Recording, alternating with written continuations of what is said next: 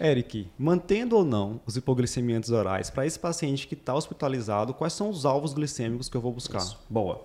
Né? Porque a gente tem que ter uma meta na hora que a gente iniciou. Iniciamos a insulina, né? Ou não iniciamos e estamos acompanhando esse paciente. Mas ele está fazendo hiperglicemia ou já é diabético. De uma forma geral, essa glicemia vai ter que ficar entre 140 a 180, certo? O, o, o estudo, né, que foi o, o Nice Sugar, foi o estudo que direcionou essa meta para a gente. Que a gente tem que lembrar que foi um estudo em pacientes críticos.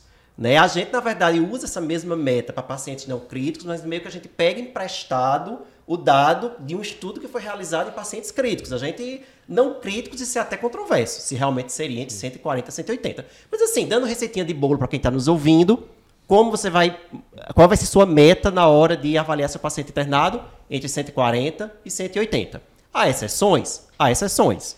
Né? Então, por exemplo, pacientes é, após cirurgia cardíaca, paciente pós-operatório, é, há uma orientação de você ser um pouquinho mais rigoroso e deixar entre 110 e 140. Né? Então já seria um, é um outro perfil de paciente em que já foi estudado e viu-se que nessa, nessa meta mais rigorosa o prognóstico era melhor.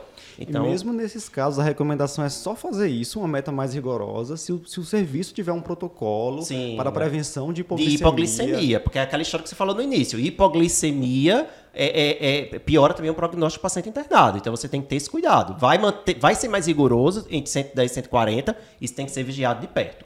E claro, há exceção também de você, dependendo do paciente, não, não é, é, é querer manter ele exatamente nessa meta.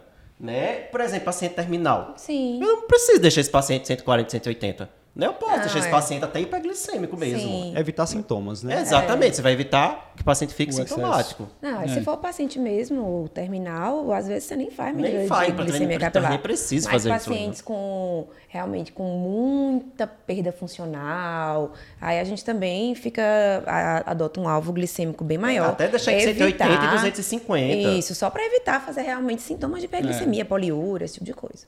É lembrar que a hipoglicemia também é deletéria, né? Nesse Isso. paciente que Mas tá assim, em resumo, 140 a 180. Isso. Certo? Você estando nesse alvo, tá ok. É, eu acho que só tem um estudo dessa história do, do coronariano, né, que era, ele fazia controle glicêmico intra-hospitalar nos pacientes que iam fazer revascularização miocárdica e dava, deu é, melhora, botava uma meta mais rigorosa entre 100 e 140, mas assim, a, também foi uma coisa muito específica. Né?